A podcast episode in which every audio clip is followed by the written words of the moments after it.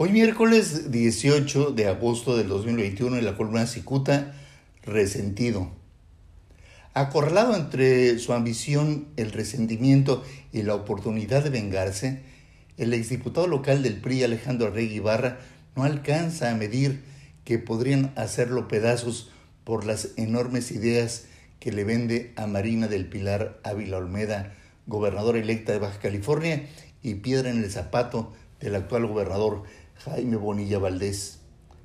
Si acaso alguien lo ignora, el gobernador saliente y la gobernadora entrante protagonizan un encontronazo por el tema de la eventual municipalización del agua, iniciativa enviada por Bonilla y rechazada por Marina del Pilar. Ambos están, eh, sépalo usted, cobijados por la bandera de Morena.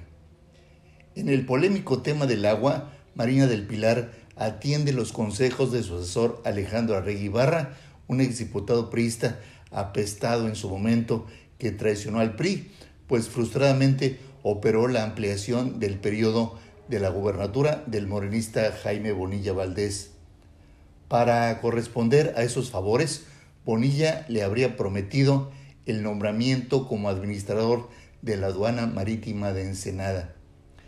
Pasaron las semanas, los meses, los años y Arregui derramó sus lágrimas en una banqueta, pues no llegó el cumplimiento.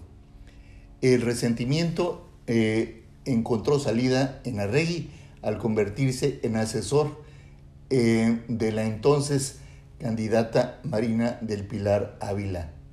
Bonilla debe pagar su insolencia, debió pensar el desasiado Arregui. Jaime Bonilla Valdés debe saber que allá en Ensenada, Arregui pregona ser el autor intelectual de la negativa de Marina del Pilar a la intención de Bonilla de municipalizar el servicio de agua potable. Arregui se llena la boca al cacarear que la gobernadora electa cumple sus deseos a ojos cerrados y de paso truena contra Bonilla al presumir que los argumentos de peso en contra de la municipalización del agua lo aplastarán. Así concluye la venganza, la venganza es dulce. Sin embargo, Arregui subestima a Bonilla. Cicuta se enteró que le guardan una bomba que podría llevarlo a la cárcel. ¿Quiere un dato? Ok. La palabra clave es Infonavit. Muchas gracias. Le saluda Jaime Flores.